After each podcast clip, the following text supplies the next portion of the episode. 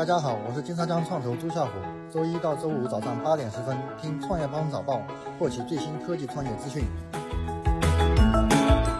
欢迎收听创业邦早报。创业是一种信仰，科技创业资讯尽在创业邦。今天是二零一九年六月七号，端午节，我们一起来关注今天的重要讯息。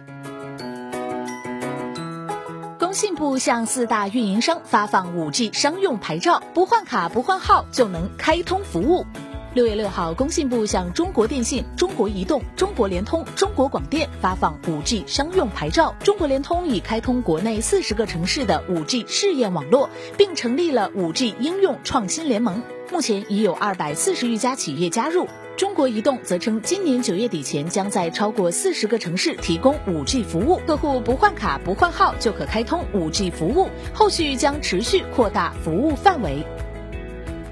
中俄将投资十亿美元成立联合科创基金。据俄罗斯卫星通讯社报道，俄罗斯直接投资基金与中国投资有限责任公司商定，将投资十亿美元成立俄中科技创新基金。俄直投基金表示，双方将各出资五亿美元，该基金旨在支持俄中经济关键领域新技术开发项目。滴滴正式进入智利、哥伦比亚，进一步推行国际化运营。在巴西和墨西哥后，滴滴出行六号宣布正式进入智利和哥伦比亚，继续推进国际化进程。此外，滴滴也计划于年内将出租车轿车业务引入哥伦比亚。同时，滴滴表示会积极参与拉美智慧交通和可持续城市建设，推动互利共赢的民生项目。阿里最新股权结构，马云持股下降至百分之六点二。阿里巴巴日前向美国 ICC 递交年报，此次年报中，阿里巴巴首次公布了三十八人的合伙人名单，其中天猫和淘宝总裁蒋凡首次进入名单。马云持股比例由去年的百分之六点四降至百分之六点二，仍是阿里巴巴的第一大个人股东。阿里巴巴董事局副主席蔡崇信的持股比例也由去年的百分之二点三下降至百分之二点二。软银仍是阿里巴巴最大股东，持有阿里的百分之二十五点九的股份。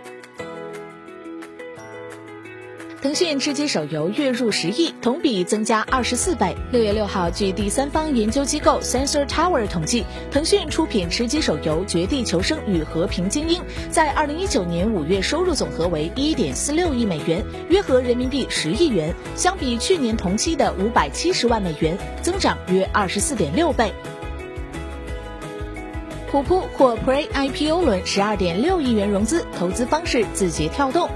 据懒熊体育报道，虎扑官方确认获得字节跳动的 Pre IPO 轮投资，金额为十二点六亿人民币。交易完成后，这将是成立于二零零四年的虎扑迄今为止获得最大的一笔融资。